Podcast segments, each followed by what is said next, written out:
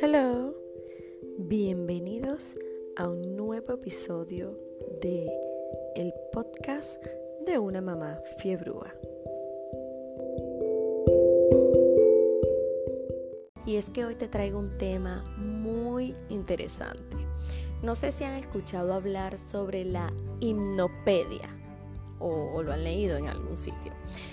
Pues básicamente consiste en hablarle a tu hijo durante 21 días seguidos mientras duerme. Em, vamos a tomar una pequeña pausa en esa investigación y es para contarles que actualmente eh, con mi hijo menor de dos años estoy pasando por una etapa, en esa etapa sabrosa de los berrinches y las pataletas. Y es que a esa edad ellos todavía no se saben expresar muy bien y se frustran y lloran y gritan, tiran las cosas. Entonces, con todo el amor y paciencia que he puesto mucho, mucho, mucho en práctica, de verdad, porque quiero implementar en mi hogar la crianza respetuosa, por supuesto con límites, porque están los límites también, no vamos a permitir que ellos hagan lo que les dé la gana, pero sí respetarlos. Entonces, mi idea no es volverme una mamá salvaje. Entonces, he leído sobre la hipnopedia y me parece que es una técnica excelente para tener cercanía con nuestros hijos.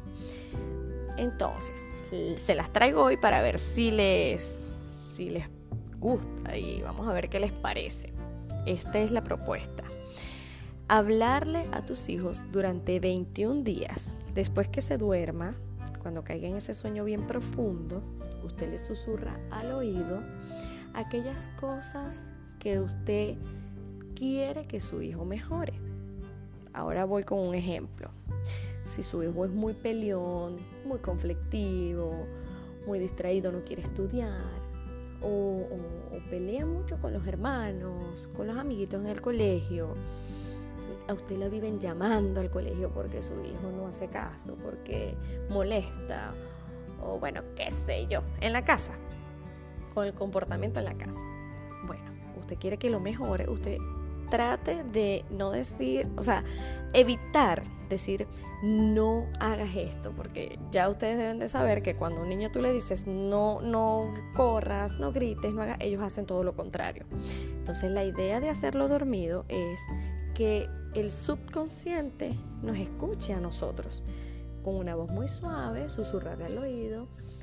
Por ejemplo, mi amor, mañana tú vas a jugar feliz te vas a, vas a divertir compartiendo con tus compañeros, vas a estudiar, te vas a comer la comida, todas aquellas cosas que ustedes quieran que su hijo mejore, ustedes lo van a hacer con un tono de voz muy dulce y de manera positiva.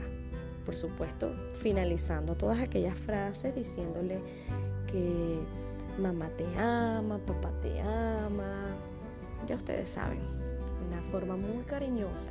Esto nos va a ayudar a que nuestros hijos tengan un equilibrio, en equilibrio esa energía emocional, espiritual. Y hasta ahora yo llevo cinco días haciéndolo. Voy a llegar hasta los 21 días y les voy a contar mi experiencia. Vamos a ver qué tal. Entonces, esta propuesta se las dejo aquí. Es una herramienta con la que podemos ayudar a nuestros hijos a ser unos niños más seguros, más felices y bueno, que se sientan por supuesto amados por sus padres. Vamos a ponerlo en práctica.